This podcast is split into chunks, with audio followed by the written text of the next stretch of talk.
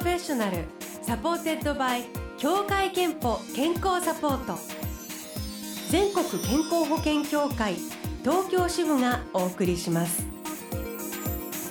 東京 FMブルーオーシャン住吉美希がお届けしています。木曜日のこの時間はブルーオーシャン Professional supported by 協会けんぽ健康サポート。美と健康のプロフェッショナルを迎えして健康の秘密を伺っています。今日スタジオにお迎えしたのは東埼玉総合病院の医師中野智樹さんです。おはようございます。ようございます。よろしくお願いします。中野先生は、はい、地域糖尿病センターセンター長でもいらっしゃるということで、はい、今日は糖尿病とその合併症のお話を伺います、はい、まず糖尿病がどんな病気なのか、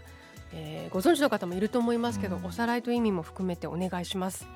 糖尿病はあの学問的には高血糖を主体とした、まあ、代謝異常というふうに難しい言葉で言われていますけれども、まあ、やはり体のその代謝っていうのが狂ってきて、うん、まあ、高血糖がどうしても注目されてしまうんですけどもコレステロールやなどの脂質やあるいは血圧などの異常もやっぱり合併してきて最終的にはあのいろんな合併症を起こしてくるという病気ですね。糖尿病そのものももちろん気をつけたり怖かったりするけれども、うん、その合併症の種類というかこうつながっていく多さっていうのもやっぱりかなり大きな特徴の一つなんですか、ね、おっしゃる通りだと思います。でただあの実際はそれが全部含めて糖尿病の治療っていうことですのでどうしても糖尿病っていうと血糖値とか、はいあとはあの、まあ、ご存知の方はヘモグロビン A1C、HbA1c なんて言ったりしますけども、そっちのところばっかり注目が集まってしまうんですがじゃあとっても一部な話なんですね。実はあのいろんなところに目配りをしないといけない病気です。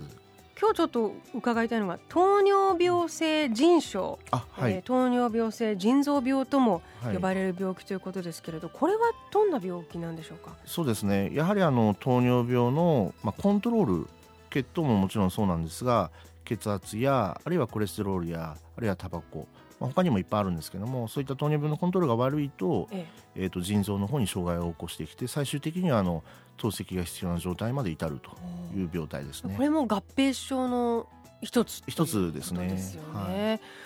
これは糖尿病になった方全員が必ずなるというよりもやっぱ糖尿病にまずかかってからの過ごし方とか対処の仕方によって変わってくるということですか、はい、えっと、おっしゃる通りですね。あの糖尿病の合併症全般に言えることですが、まあ、糖尿病になったら必ずなるよっていうものではないと思います。ただやはりあの例えば家計的にあの悪くなりやすい方がいたりですね、ええ、あるいはもちろん糖尿病のコントロール、えー、そういったものがあの悪いとなりやすくなってきたりあるいはあの糖尿病を持ってからの時間ですね、ええ発症してからの時間が長いとやっぱなりやすくなったりします。最初はどういうこう症状とか、はい、どうやって本人気づかれるんですか、えっと、ご本人が気づかれるのはおそらくあの体が特に足がむくんだりですね。あるいはもっとひどくなってきたりすると気持ち悪くなったり食事が取れなくなったりします。そういったところで初めて気づかれる方が多いですがいわゆる検査をしないと自覚症状だけですとほぼ透析直前の状態で見つかることが多いですね。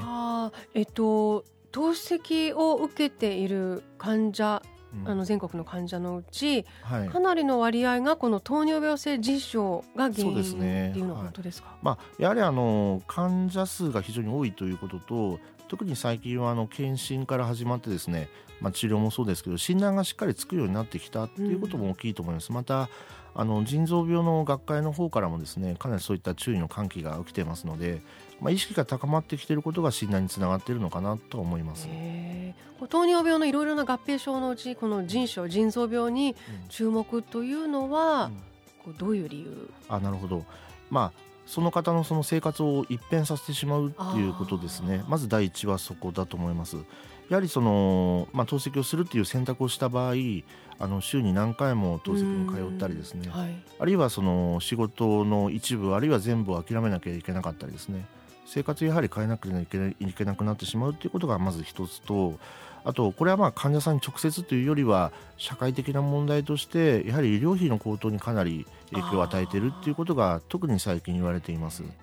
人工透析をこうしなくてはいけないとなった時には、はい、まあ、当然ですけど、うん、肉体的物理的にもあと金銭的にも患者にとってはすごく負担です、大きな負担になると思いますね。えっと、患者さん単位ではあの保険が適用されますので、まあ、国からの補助が出るということもありますがただそれを補助している側の例えば国やあるいは保険っていうところは大きなあの負担を背負うことになります。例えば1人透析を導入しますと、まあ、初年度は1000万近い費用がかかり次の年から毎年500万円以上、え、かかるというふうに言われています。で、まあ、今あの非常に医療の技術が発達してますので、まあ、10年あるいは20年30年とあの長く元気でおられます。それそのこと自体非常に喜ばしいことですが一方でそれをこうどのようにですねその費用を負担していくのかという課題はどうしても残ってしまいます。そしてもう一つの質問ですが糖尿病になってしまったけれども、うん、その後その糖尿病性腎症に、うん、まあ、ならないように、はい、という意味ではこう日々、うん、その患者本人が気をつけられることっていうのはあるんでしょうか、はいえっと、実はあの糖尿病の治療の段階で至る所にあの落とし穴がありまして、はい、まずあのきっちりと診断を受けるということ。でこれはあの、うんと、糖尿病ですと糖尿病の毛があるのようなあの説明をされる方も昔はよくいらっしゃったので、はい、それはあの糖尿病ということではないだろうというふうに見なしてしまったりします。そうするとそのまま病院に行かなくなってしまったりあるいはあの必要な治療がスタートできないということにもなります。ですからまずきっちりと診断を受けてえーと、今の状態をしっかりと理解するということが大事だと思います。えーと、ここら辺はおそらく糖尿病手帳というものがあのどの医療機関にも置いてあると思いますのでそういったものを利用するとあの明確にあの自分の状態が分かると思います。2つ目はあの個人としてどのように腎臓を守っていくかということでありますが絶対にこの方法をすれば糖尿病の腎症を防ぐことができるという方法は実はまだ明確にはなってないんですね。でただ、えー、多くの方にとって塩分を減らすっていうことは有効だろうということを言われています。でもちろんあのベースとなる糖尿病を良くするということですがここであの注意が必要なのはあのよく糖尿病を良くするっていうと血糖値を下げればいいだろうというふうにお思いの方も多いわけですが血圧やコレステロールやタバコというのも非常に大きなウェイトを占めています、ですから病気としては別々かもしれませんが糖尿病を治療するっていうことにおいてはもうワンセットで考えた方が良いと思います。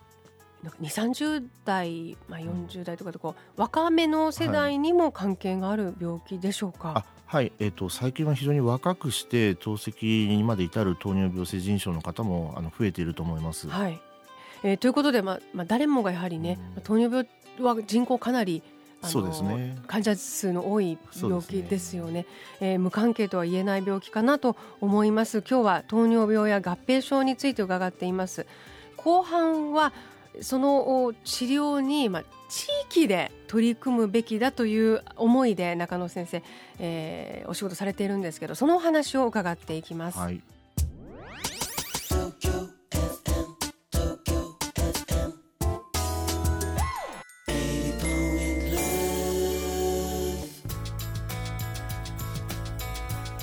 東京ファンブルーオーシャン住吉美香お送りしています。ブローシャンプロフェッショナル今日は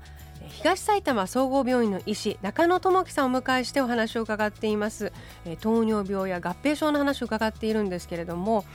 えー、中野先生は地域糖尿病センターセンター長というお仕事もされていましてこれ地域糖尿病センターとこう頭に地域ってついているのはかなりこうそこに意味を持たせているとい。うことです、ね。はい、おっしゃる通りだと思います。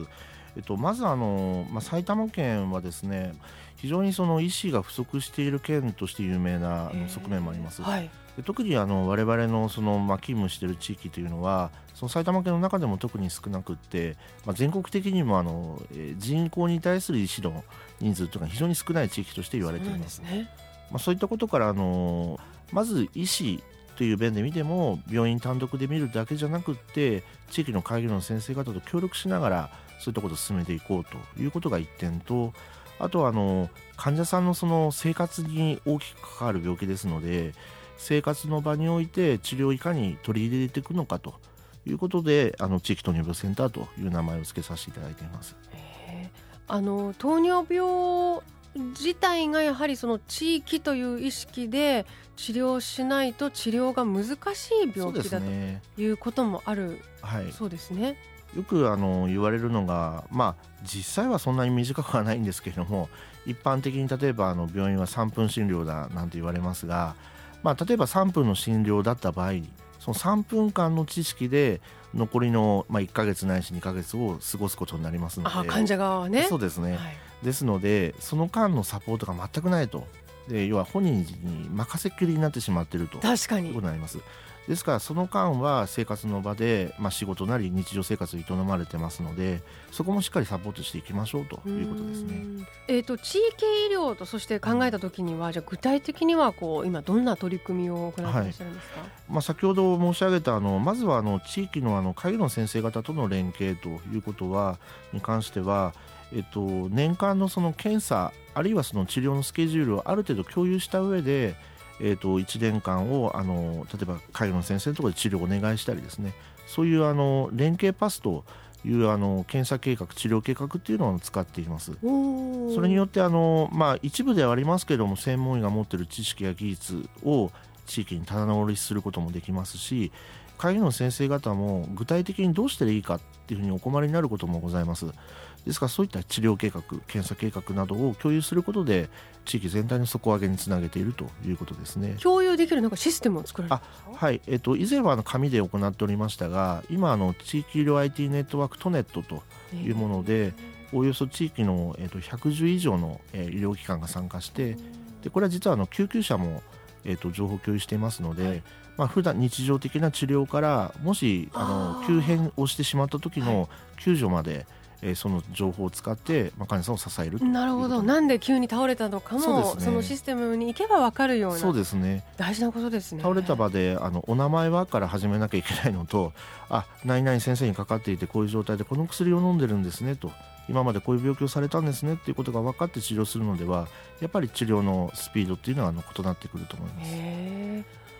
と今日はですねあのスタジオになんかカルタを持ってきていただいてるんです、はい、ありがとうございます。これは何のカルタ？どんな時に、はい、やっぱりあの専門家というのは、ええ、自分が大事だと思うことを一番強調してしまうんですねああ自分の専門分野の。っていうはい、で糖尿病を一つ取ったとしても生活の場では糖尿病だけというわけにはいきませんから地域ではあらゆること、まあ、あの丸ごとと最近よく言われますけれどもあらゆることを一緒にやっていかなければいけないんですね。例えばあの健康診断を受けましょうというところから始まったりあるいは実はこういうことで困ったり例えば介護に困った時は地域包括支援センターに相談しましょうとかいろんなその住民の方々に知ってほしい情報や役に立つ情報というのはあるんですが一度に教わる機会というのがないんですね。でそれをカルタにした。おっしゃる通りです。でみんな実はこういうことを伝えたいんだというものを地域の専門職や行政やあるいはあの住民の方にも加わっていただいて一緒に作ってでカルタですからそれをやりながらみんなにあの伝えていくっていうあ遊びながらその途中で、はいはい、えー、そんなのあるんだとか。そうです、ね、どういう時に使ってるんですか、はい。まあ、あのこのカルタは今の図書館とかですね地域のカフェとかいろんなところに実は置いていただいています。でそういったところで、まあ、カルタ遊びの、まあ、会を開いたりあるいはあのお客さんとか参加された方があの、まあ、自発的にっていうかちょっとやってみようかということであのやっていただきながらあの裏に説明が書いてあったりします。あの絵はなんか可愛いそうですね。狐とか ウサギとか動物が、はいね、あのいろいろそのね当該のあのことをしていたり、そうですね、治療を受けてたりする絵なんですけど、はい、いろんな内容が入ってますね。と例えば歯。肺炎予防は予防接種と歯科受診。え？歯医者さん？そうですね。肺炎予防、まあ、糖尿病にもかかってきますけれどもえっと、実は肺炎球菌ワクチンの普及っていうのはあの非常に進んでるんですが、ええ、ワクチンの時はワクチンの話しかしないんですね。はい、で歯科でも口腔ケアで肺炎を予防したりあるいはあの体力を維持したりすることが可能なんですが。えー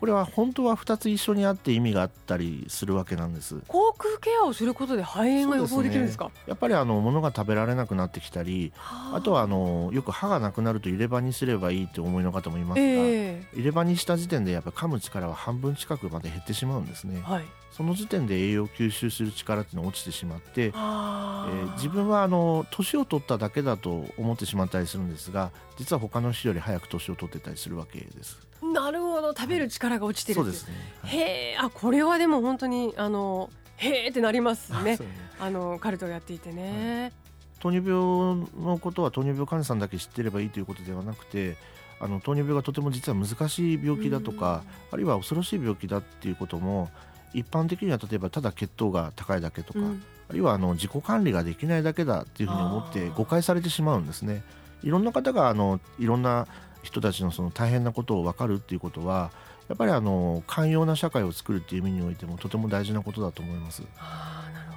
どね。中野先生ご自身も健康診断は欠かさずはい、あのよく忘れて怒られてしまうんですけどもあの必ず毎年受けるようにしております。では最後に中野先生の健康の秘密を伺います。健康の秘密はまるまるですでお願いします。はい。えっとまあいくつかあるとは思うんですが今日一つだけと申し上げれば健康の秘訣はやはり社会参加だと思います。お社会参加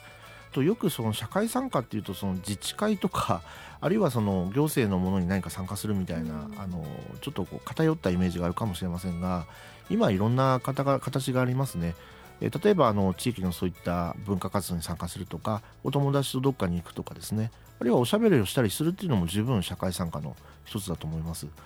人間はやはり社会で生きていく生き物ですので孤立してしまうとやはりあのとても弱くなってしまいます。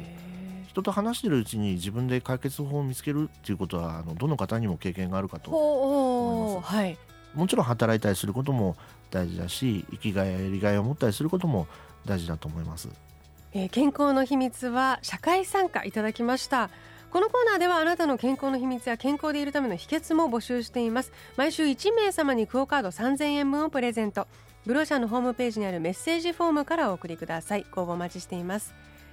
ということで今日のブローシャンプロフェッショナルは東埼玉総合病院の医師中野智樹先生をお迎えしました。ありがとうございました。ありがとうございました。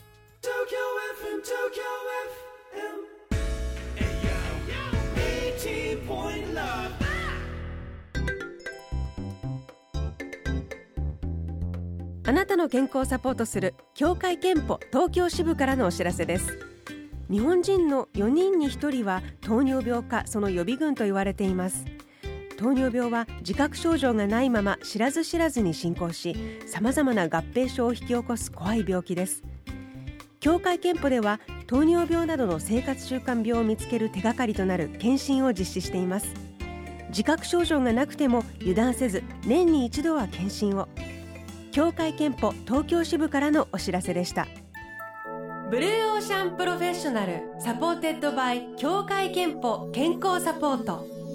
全国健康保険協会東京支部がお送りしました。